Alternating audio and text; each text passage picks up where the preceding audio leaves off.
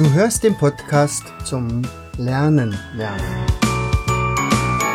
Von und mit Jens Vogt, Leiter der Akademie für Lernmethoden. Bring dein Hirn zum Leuchten.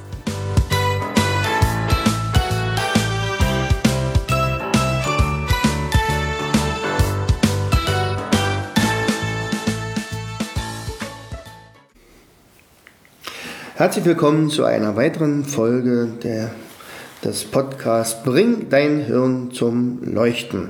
Hier spricht euer Jens und heute habe ich für euch ein Thema mitgebracht, das unglaublich vielen Menschen Sorge bereitet. Und zwar sind das die Lernstörungen Einmal vielleicht sogar bei sich selbst, aber meistens ist es so bei den eigenen Kindern oder Enkeln. So, und im Moment ähm, wo ich das ja einspreche, äh, läuft ja gerade der zweite LAS-Kongress von Sabine Omarov. Und unter anderem sind Lernstörungen bei ihr natürlich auch ein großes Thema. Also LAS ist ja eine Lernstörung, äh, Legasthenie, Dyskalkulie, Rechenschwäche, Lese-, Rechtschreibschwäche und so weiter. Und das hat natürlich ähm, mittlerweile Umfänge angenommen, die also schon ziemlich bedeutsam sind. Und wenn man so überlegt, was alles nicht nötig wäre, wenn denn viele Lehrer davon wüssten oder wissen, wie sie damit umgehen sollten. Also in erster Linie geht es ja erstmal auf die Eltern. Ihr sagt, die sind oft hilflos, wollen sich äh, qualifizieren, suchen sich natürlich von außen Hilfe, was natürlich dann umso besser ist. Also alleine schaffen sie es nicht und in der Regel schaffen sie es auch nicht mit Hilfe der normalen Grundschullehrer zum Beispiel. Also sie sollten sich da schon ähm, Expertenmeinungen einholen und dann vielleicht auch ein regelmäßiges Training machen. Sie müssen gucken, ob sie ihr Kind gefördert kriegen. Also dazu braucht man dann eine Untersuchung, sonst läuft die Förderung nicht. Es könnte passieren, dass äh, die Kinder innerhalb der Schule Einzelfallhelfer kriegen. Aber sei es wie es sei, immer läuft es in die Richtung, das ist ein Problem. so, wodurch kommt das eigentlich? Naja, ähm, es hat auch was damit zu tun, wann die Schüler in die, wann die Kinder in die Schule kommen. Wir können mal überlegen, äh, wie das ist, also bevor sie zur Schule kommen. Da gab es ja diese Lernstörungen noch gar nicht. Und Vera Birkenbiel hat immer gesagt, naja, das ist ja auch ganz normal, weil ähm, da leben die Kinder in ihrer Sachenwelt. Also Dinge, die man anfassen kann.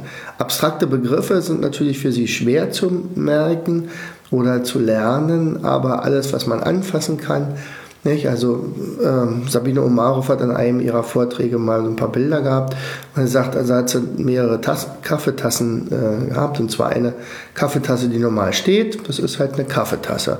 Und das erkennen Kinder natürlich. Und wenn man die Kaffee Kaffeetasse umdreht, dann ist es immer noch eine Kaffeetasse und alles ist gut. Und wenn die zur Seite liegt, dann ist das auch eine Kaffeetasse.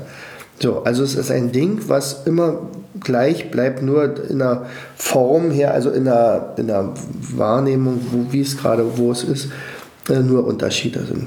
So, und ähm, ähm, das ändert sich natürlich mit Eintritt der Schule, wo es dann um die Buchstaben geht und um Ziffern, die geschrieben werden müssen, die jetzt plötzlich abstrakt sind. Und jetzt muss man sich eins vor Augen halten. Also erstmal, wie, wie alt sind, ist die Menschheit? Ne? Und äh, wir, wir haben uns im Prinzip ewig lange nur durch das Erfahren von Sachen ähm, weitergebildet. Und äh, natürlich hat das alles ähm, Schwung aufgenommen, spätestens mit den mit den, mit den Leuten aus der Antike, also Griechen, Etrusker, äh, die Römer, die Ägypter und so weiter. Und da entstand nach und nach unser Kultursystem der Buchstaben und Zahlen. So, und plötzlich ist das für das Gehirn etwas ganz Neues.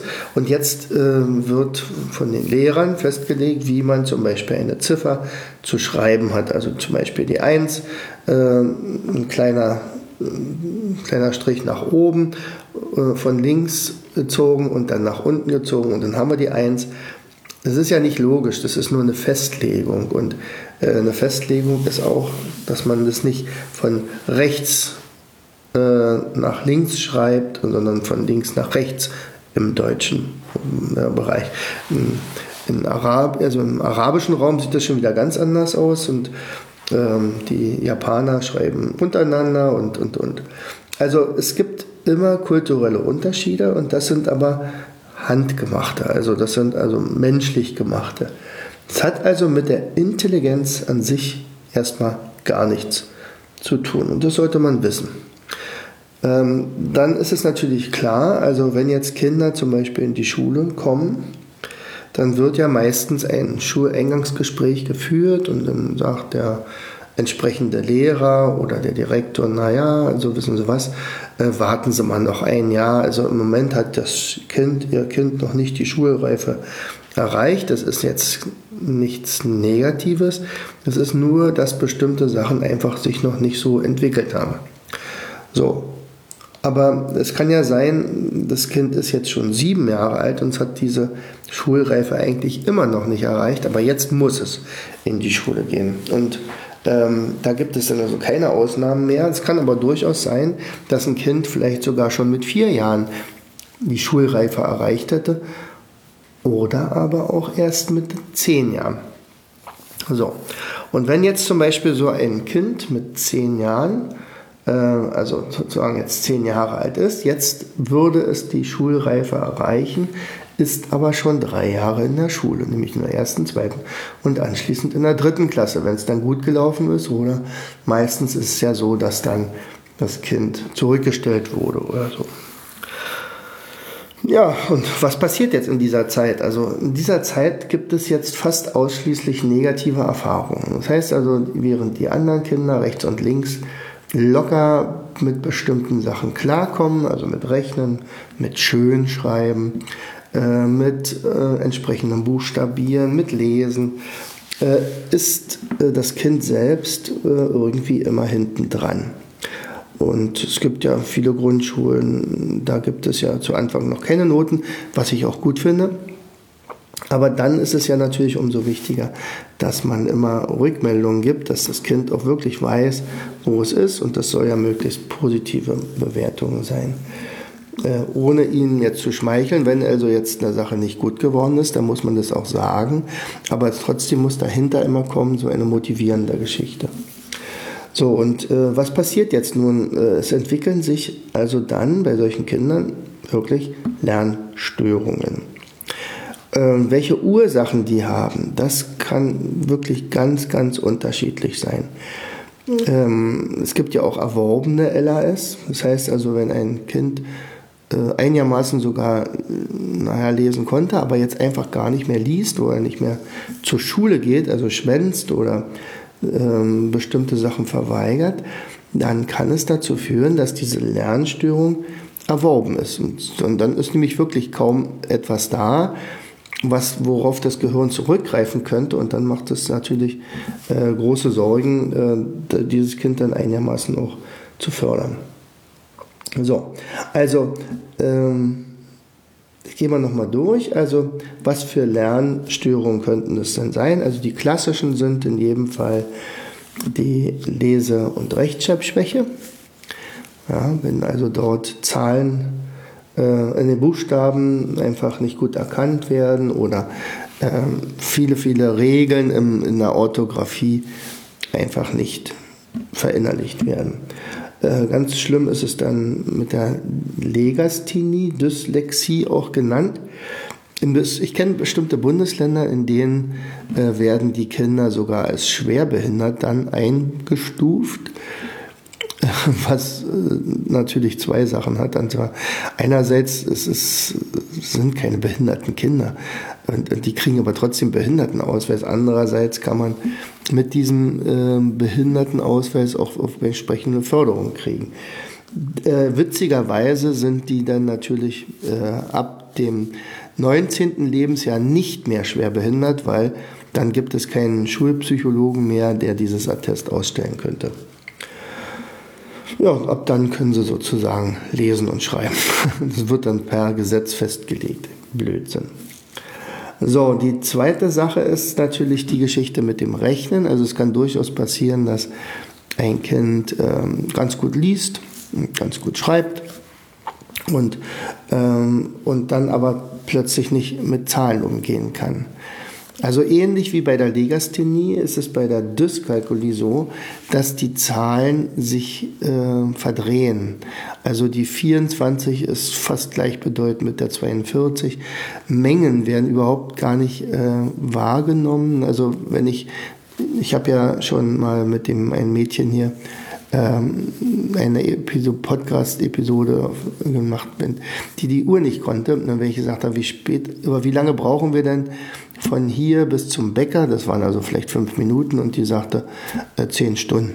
Und das war also nur, dass er überhaupt was gesagt hat. Sie hatte keinerlei Relation gehabt, was überhaupt Zeit bedeutet oder ähm, ja, wie das zu denken ist. So, und ähnlich ist es dann auch hier, wenn ich also sage, ähm, wie viel sind drei Kilometer plus sechs Kilometer, dann kann das durchaus sein, dass dann am Ergebnis 15 Zentimeter oder äh, 700.000 Kilometer, äh, weil einfach die Rückmeldung nicht da ist. Das ist natürlich schwierig.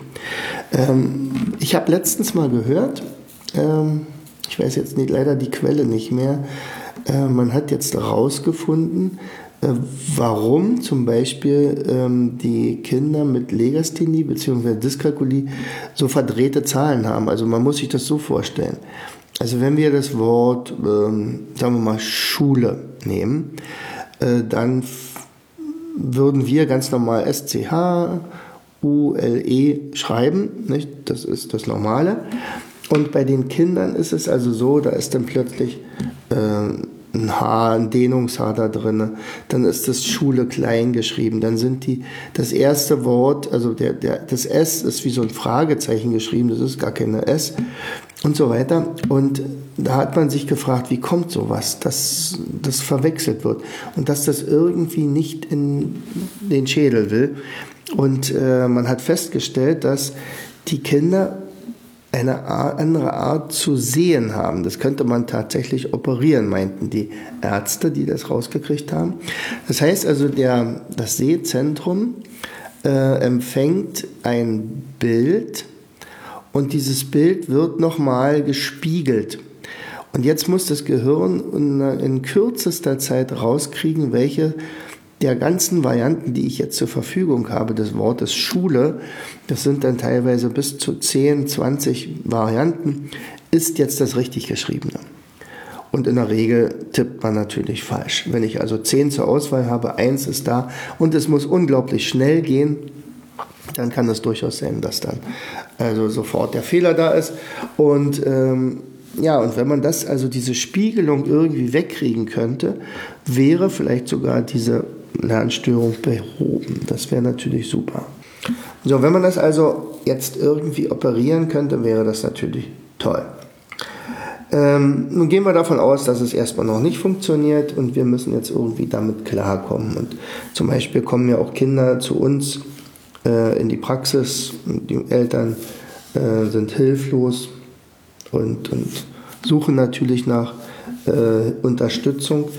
Und ähm, ja, dann gucken wir mal, was wir machen können. Meine Idee war ja damals, dass die ganzen Störungen, diese Probleme ganz häufig auch auf der linken Gehirnhälfte beheimatet sind. Also da, wo nämlich die Zentren für Zahlen, für Ziffern, für Buchstaben, für Wörter, das Sprachzentrum und äh, ähnliches äh, gelagert ist. Und die rechte Gehirnhälfte wird häufig gar nicht mit eingesetzt. So, in der rechten Gehirnhälfte vermutete ich, liegt aber gar keine Störung vor. Das heißt also, wenn wir es schaffen könnten, die Rech mit der, über die rechte Gehirnhälfte sozusagen durch so eine Art Umgehung ähm, diese Sache äh, vielleicht zu verbessern, dann sollten wir das mal probieren. Und äh, eine dieser Sachen, die wir da entwickelt haben, sind unter anderem unsere Enten und Küken. Also wir haben äh, so kleine Bausteine, die äh, also sind unterschiedliche Farben haben. Also Küken, das, dieser Begriff kommt übrigens von meinem Enkel, der mal das erklären sollte und dann hat er gesagt, Opa, darf ich nicht Enten und Küken dazu sagen, anstatt Einer und Zehner. Das verstehen die Kinder, glaube ich, besser. Und fand ich total genial. Und so, seitdem heißt es also Enten und Küken. Das heißt also, äh, wenn ich jetzt äh, äh, solche Bausteine habe und sagt, oh, stapel die doch mal und jetzt zählst du die einfach. Und dann haben wir also, was ich hier, vier und auf der anderen haben wir fünf. Okay, jetzt stapelst du übereinander. Wie viel sind es jetzt? Aha, neun. Wie gesagt, gibt es übrigens einen Trick, damit du nicht zu viele von diesen äh, gelben Karten hast, also diesen Küken, ähm, darfst du, wenn du zehn Küken hast, die eintauschen gegen eine Ente. Also eine Ente ist 10 Küken wert. So, und dann darfst du einfach sagen, tauschen und dann brauchst du nachher viel weniger zu rechnen. Das ist einfach bequemer. Und dann kam unter anderem ein Mädchen zu mir, die also sehr große Matheangst hatte und dann sagt also immer, wenn, wenn Mathe ansteht, dann kriegt sie Bauchschmerzen. Und ähm, nur die meinte, sie hat bestimmt Dyskalkulie, ich, ich meinte dann nachher nicht, aber das war einfach eine pure Angst, die da vorlag und äh, die fehlenden Erfolge. Und ähm, wir machten dann folgendes: wir, wir spielten mit diesen Steinen, also mit Enten und Küken, und das lief wunderbar. Und nebenbei sagte sie: Ach so, übrigens, ähm, Sie kriegen demnächst äh, die dreistelligen Zahlen, aber das wird sie wohl gar nicht hinkriegen, weil mit den zweistelligen hat sie ja schon Schwierigkeiten. So, aber wir hatten mittlerweile schon längst äh, solche, äh, äh solche Aufgaben wie 45 plus 53 gerechnet. Also am Ende geschoben und dann nachher gezählt und am Ende war aber klar, äh, was für ein Ergebnis rauskommt. Und als sie das mit diesen dreistelligen Zahlen sagte, und da äh, sagte ich nicht extra etwas, sondern ich sagte, ach so, hier hast du mal, du hast ja jetzt das Ergebnis und jetzt nimmst du einfach noch, noch mal eine Zahl, das ist dann die 75 und die addierst du jetzt auch noch dazu. Und sagt sie, ah, jetzt habe ich gar, keine, gar keinen Stein mehr dafür, ich habe jetzt zu viele braune Steine, das sind dann die Enten gewesen. Und er sagt, doch, ich habe einen anderen Stein, pass mal auf, wenn du zehn Enten mir gibst, kriegst du einen Schwan. Und das war ein lustiges Bild für sie und dann sagt sie, okay, das mache ich und guck mal, wie viele Steine ich brauchte. Und sie tauschte mir dann gegen einen Schwan ein und sagt, okay, und jetzt merkst du dir immer, der Schwan ist immer 100. Hättest du zwei Schwan Schwäne, wären es 200, hättest du vier Schwäne, sind es 400. Ist das, so, ist das schwer? Nö, das ist nicht schwer. Okay. Und, und sie spielte also mit den Händen, sagte auch etwas dazu und sie sah natürlich auch die unterschiedlichen Farben. Der Schwan ist natürlich weiß. Und jetzt haben wir mittlerweile sogar noch die Pelikane, das sind dann also die vierstelligen Zahlen. Pelikan oh, äh, rosa ist dann äh, praktisch der Tausender. Und das machen die Kinder mit, mit Leidenschaft. Also plötzlich verwandeln die sich in einen Gerne-Lerner, in einen, einen ja, total lieben äh, Rechner. Und sie wollen dann gar nicht aufhören. Sie sagt, okay, wir müssen jetzt aber auch die Zahlen aufschreiben. Und das hat dann auch recht gut geklappt. Und ja, am Ende ist, sind jetzt also die ersten Einsen eingetrudelt mit dem Mädchen, das vorher absolute Angst hatte und wo man sagte, oh Gott, oh Gott, was könnte denn da noch draus werden? So, also betrachten wir nochmal diese Lernstörung, wenn jetzt halt solche Hilfe nicht von außen kommt. Also in der ersten Variante ist natürlich, Sie merken, dass Ihre ähm, Ergebnisse nicht besonders gut sind. Äh, schlechte Lernergebnisse, im besten Fall kriegen Sie noch keine Noten, aber Sie kommen ja trotzdem nicht vorwärts. Es macht übrigens auch keinen Sinn, äh, doppelt und dreifach zu üben. Sie müssen an die Ursachen ran. Und wenn die Ursachen nicht behoben sind, dann kann man üben, solange man will. Das ist nur noch frustrierend und es gibt Tränen und äh, naja, man fühlt sich nicht so besonders. So, also wenn die Noten auch noch schlecht sind, na dann ist es schon fast vorprogrammiert. Also dann bauen sich sofort irgendwelche Glaubenssätze auf. Aha, ich kann es ja gar nicht. Und Mathe ist nicht meins und ähm, die Mensch, entsprechend sind ja dann auch die Kinder, die, die Mitschüler nicht besonders nett häufig. Natürlich gibt es viele, die auch helfen würden und, und Verständnis haben, aber es gibt natürlich auch viele, die dann andere runtermachen. Und dann steigt natürlich die Unsicherheit und das Selbstwertgefühl sinkt in den Keller. So. Und dann bauen sich natürlich Phobien auf, also Matheängste zum Beispiel. Ähm, das wiederum bedeutet, und zwar alles zusammen, Stress und Unwohlsein. Also ich möchte ja gar nicht in diese Situation kommen.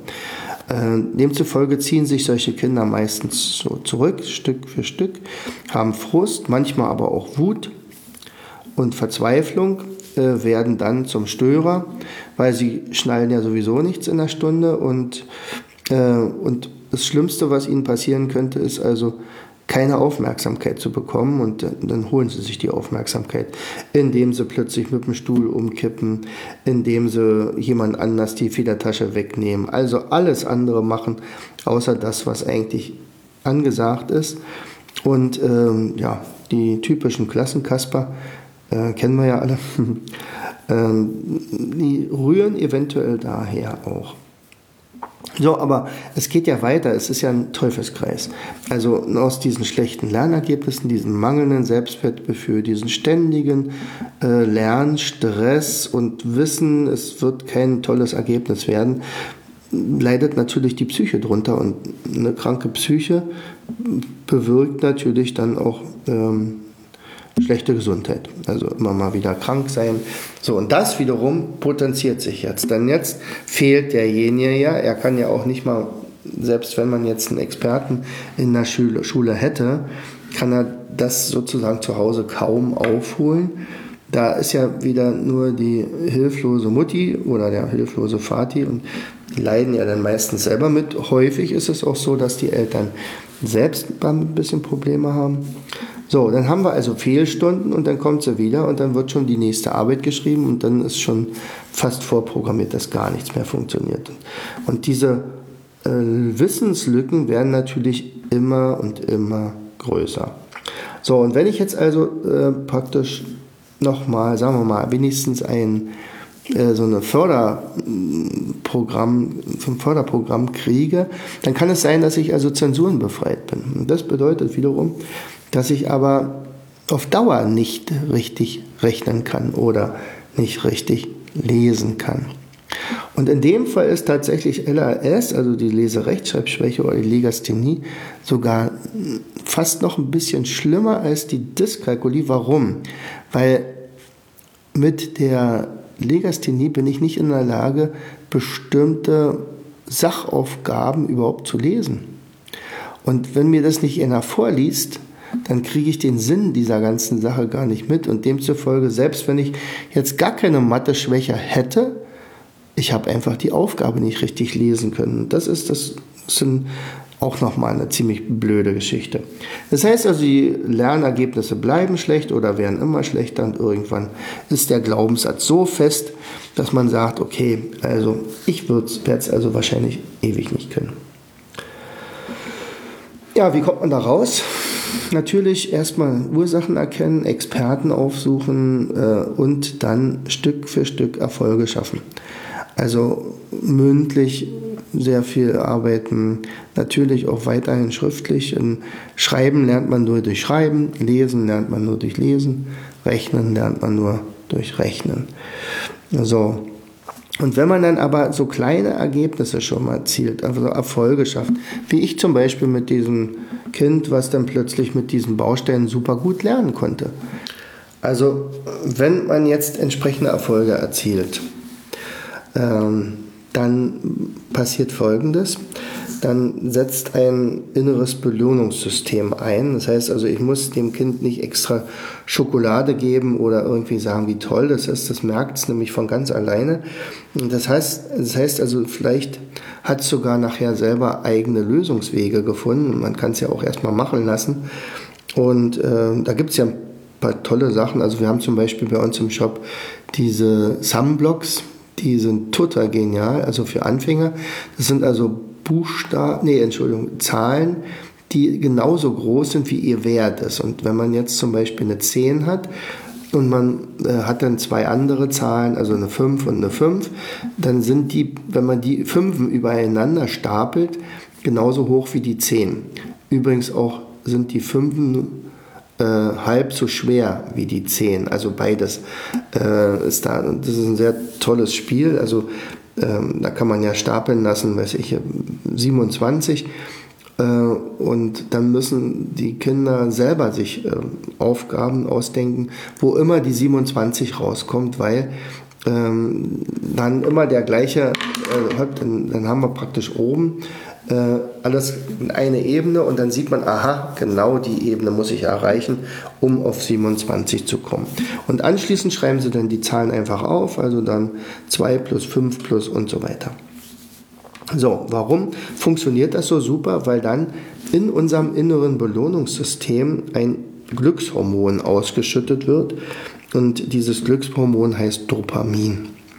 Und äh, wenn ich erstmal dieses Dopamin äh, gespürt habe, dass das also gut läuft, dann habe ich eine Chance aus diesem elenden Teufelskreis auszubrechen. So, das heißt aber auch andererseits, äh, ich muss dem Kind auch entsprechend Zeit geben. Also ich darf es nicht unter Druck setzen. Also die Erfolgserlebnisse müssten da sein. Es muss mit der eigenen, äh, mit dem eigenen Biorhythmus arbeiten können. Es muss die entsprechende Zeit haben. Der Druck darf nicht da sein, dass also nicht gleich wieder so eine Angst hervorkommt. Und man muss ihm auch die Möglichkeit geben, also spannende äh, Aufgaben zu geben, die sie dann auch Stück für Stück immer besser lösen kann. Wie sieht es mit den Lehrern aus? Naja, also häufig sind äh, die Lehrer nicht so wahnsinnig gut geschult, was äh, diese Lernstörungen betrifft, also LAS, Legasthenie, Rechenschwäche, dann kommen die ganzen emotionalen Störungen noch dazu.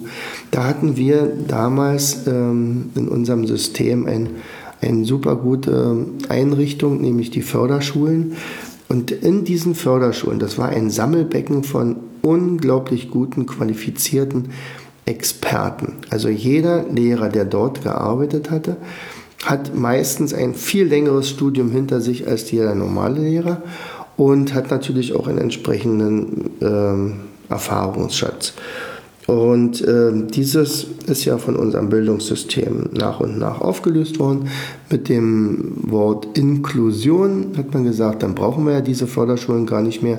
Und diese ganzen Förderlehrer oder Speziallehrer, ähm, Dyskalkulietrainer und, und, und, die verteilen wir jetzt schön auf alle Schulen. Das ist ja wunderbar.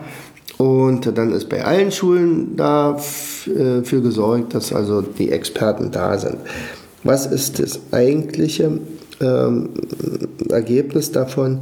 Also während der Experte vorher alle Kinder hatte, die tatsächlich mit solchen Störungen zu tun hatten und er konnte sich auf alle einlassen. Natürlich ist es kein leichter Job, auf keinen Fall. Aber es war möglich. Hat man jetzt vielleicht zwei in der Klasse und der Rest aus der ganzen Schule, um den kann ich mich gar nicht kümmern, weil ich bin Klassenlehrer, ich bin das, ich bin das, ich bin das.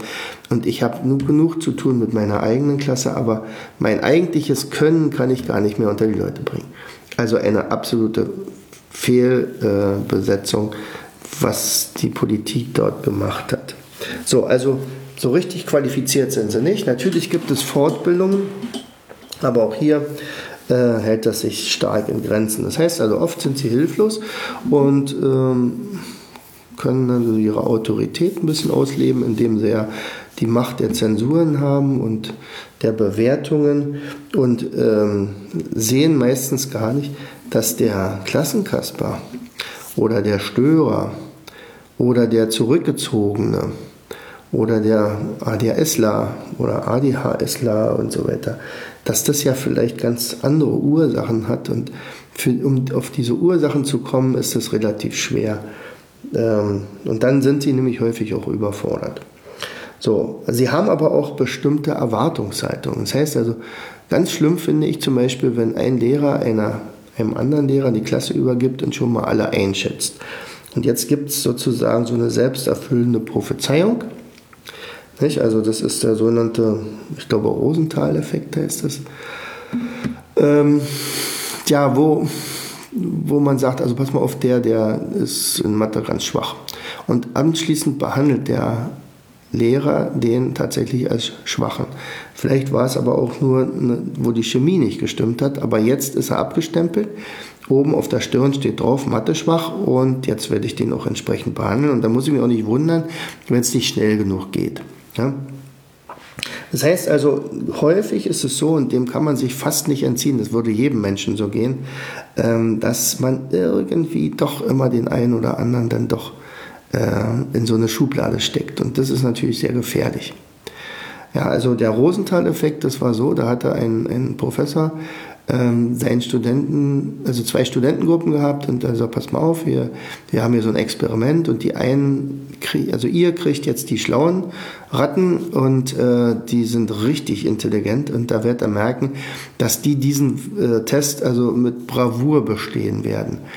Und die anderen Studenten haben gesagt, naja, also habt heute ein bisschen Pech gehabt, also ihr habt die schlechtesten Ratten, die wir finden konnten. Also äh, seid also nicht traurig, wenn die diesen Test also fast nicht schaffen oder wenigstens viel langsamer als die anderen.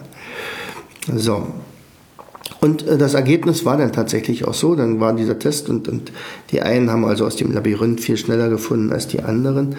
Und ähm, die waren aber ganz erstaunt, als dann der Professor gesagt hat, also wer hat denn jetzt gewonnen? Naja, eindeutig die, die guten Ratten, also die hochintelligenten Ratten, die haben mit großem Abstand gewonnen, während die schwachen, naja, da, die hätte man ein bisschen schieben müssen und also die waren einfach viel zu blöd dafür. Und er, ich werde euch was sagen. Alle 20 Ratten waren aus der gleichen Zucht. Alle hatten die gleiche Intelligenz. Es gab keinen Unterschied zwischen positiven oder negativen Ratten oder zwischen ähm, intelligenten oder dummen Ratten oder so. Ähm, und das war plötzlich spannend. Und sagt, wie ist denn sowas möglich? Und dann hat er gesagt, warum haben denn jetzt wirklich die intelligenten Ratten gewonnen? Also die sogenannten intelligenten Ratten. Und er sagt, das ist ganz einfach. Sie haben sie behandelt, als wären sie die intelligenten Ratten. Und irgendwie, durch irgendeine Art und Weise, sind diese Ratten dadurch tatsächlich erfolgreicher geworden. Jetzt einfach auf, umgesetzt als äh, Metapher für die Schüler, also den Umgang mit Schülern, also als Tipp für die Lehrer. Also wenn Lehrer ihre Schüler so behandeln, als wenn sie wirklich die besten und hochbegabtesten wären, die man sich so vorstellen kann, werden sie es auch. Weil tatsächlich ist es so, dass das Gehirn so unfassbar leistungsfähig ist, dass wir uns einfach gar nicht anmaßen dürfen, Intelligenztests zu machen oder so. Also eigentlich könnte jeder unglaublich gut denken und sich was merken und so weiter. Sicherlich gibt es Unterschiede in der Denkschnelligkeit. Die sind tatsächlich wohl genetisch vorgegeben. Also es gibt langsame Denker und schnelle Denker. Und bei den langsamen braucht man halt ein bisschen mehr Zeit. Und bei den Schnellen sprudelt es raus, aber manchmal sind es nicht ganz so durchdacht. Aber prinzipiell haben alle die gleichen Voraussetzungen. Und wenn man das angehen würde, wenn man das beachten würde, dann hätten wir, glaube ich, in unseren Schulen deutlich weniger Probleme. Tja, also finden wir weiterhin Lösungen, zum Beispiel unser ähm, Enten- und Kükenspiel, das ist so ein das ist dann ähm, ein, ein übernommenes Spiel von den Schweizern, Karin und Stefan Hohenstein. Die haben den Steinzeit-Computer äh, entwickelt ich habe das ein bisschen weitergemacht mit unseren Enten und Küken und dadurch kann man zum Beispiel wunderbar ihren, also den Kindern sagen, hier passt mal auf, durch dieses ein bisschen hin und her schieben, kriegt ihr ganz schnell raus, ob ihr eure Aufgabe richtig gerechnet habt.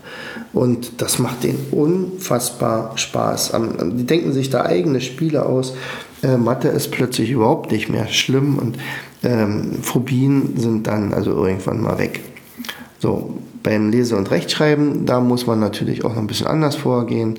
Da haben wir auch ein Spiel entwickelt, zum Beispiel dieses Schneesturmspiel, das macht den Riesenspaß. Plötzlich schreiben die Eltern auch bestimmte Wörter falsch oder buchstabieren sie falsch, was für die Kinder ein absolutes Fest ist. Er sagt, Mensch, Papa, du machst ja auch einen Fehler.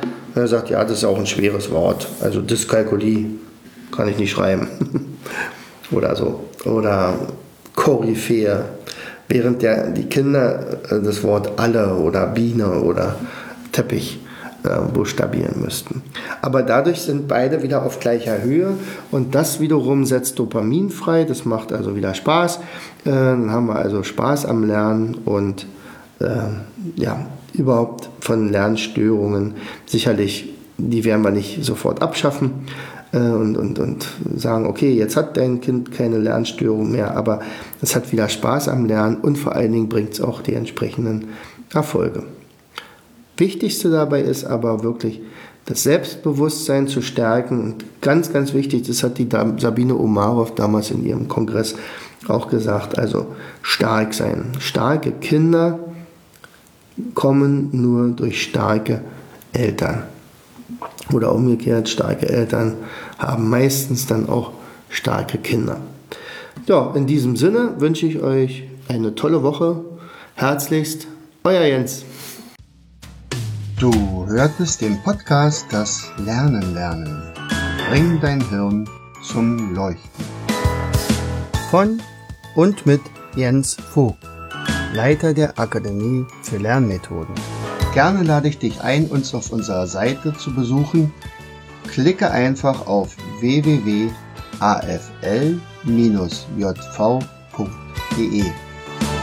Hier findest du weitere wertvolle Hinweise, die dein Lernen leichter machen. In unserem Shop www.mindmaps-shop.de wirst du viele praxiserprobte Produkte rund ums Lernen finden zum nächsten Mal. Dein Jens.